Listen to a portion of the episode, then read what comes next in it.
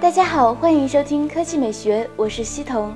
从市场调研机构 IDC 送出的第三季度数据来看，vivo 出货量是两千一百二十万部，增长幅度超过了百分之百，这个表现相当出色。为了稳固这样的情况，很快他们又要推出新机了。有网友曝光了所谓的 vivo X9 的渲染图，从图片上来看，依然是前置 Home 键，但背部的贴线设计有所变化。具体来说，就是信号条被移植到了顶部和底部，整机看起来更加和谐，金属质感也更加强烈。相比于现在的 X7 来说，X9 的机身四周要更加圆润一些，而它也会是一个系列。传闻显示，X9 将会提供双摄像头。从曝光的图片来看，似乎真的是这样，提供的是双两千万像素前置镜头。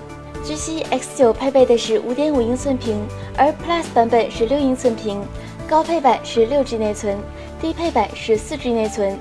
不过 X9 配备的是后置双摄像头，而 X9 Plus 的前后都是双摄像头，也就是四个摄像头，这真的是太夸张了。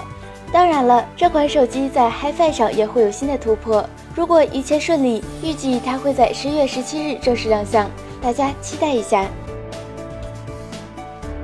第二条新闻来看，魅族，很多人调侃魅族新品发布会已经变成了演唱会，而今天魅族也放出了大招，在北京放羊公社鸟巢南广场举行天猫魅蓝之夜演唱会，顺便发布一款新品魅蓝五。魅蓝五已经出现在了工信部网站上，配置也已经一览无余。五点二英寸七二零 P 屏幕，联发科 MT 六七五零，一点五千兆赫兹八核处理器，二 G 或三 G 或六 G 内存。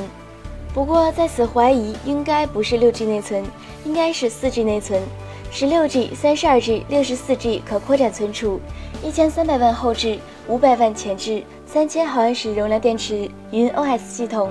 另外，该机不会采用金属机身，而是使用聚碳酸酯材质。不过，按照魅族之前的态度，应该也会有指纹识别和指纹支付。按照魅族的说法，魅蓝五是为了双十一冲量而来，一直不发布的红米四也应该是如此。因此，价格上预计是五百九十九元起步。本次演唱会，我们将看到沙宝亮、吉克隽逸、邓紫棋、S.N.H.48 等明星登场。其中，邓紫棋 S.N.H.48 已经助阵过魅族发布会。科技美学微信公众账的新闻：干掉华为、小米，OPPO 登顶中国手机榜首，vivo 第二。你猜未来一年的中国手机市场变化？百分之二十五选择国外巨头份额将持续降低，百分之二十二选择产品同质化，换机频率会降低，百分之二十二选择前五名变化不大。百分之十四选择前五名有大变化，百分之十一选择人们换手机的频率越来越频繁，百分之三选择国外巨头份额有望重新崛起。Mark Flame 良评论：所以为什么 OV 这种性能颜值一般的手机会销量大增？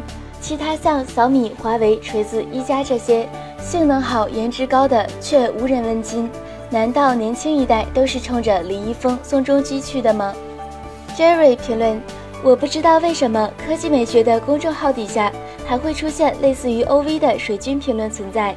靠着三四线城市和农村的信息不对称和暴力营销而撑起的手机销量，居然还有那么多人在完全没有用过其他优秀品牌手机的情况下去盲目称赞。这不仅扼杀类似于华为、小米这样创新力为驱动的核心国产企业的积极性。更是高昂的宣传成本对消费者的一次一次转嫁求上榜。简先生评论：这简直是传统媒体和现代媒体的本质区别。演唱会和发布会还是无法与广而告之相提并论呀。今天的语音就到这里，大家明天见。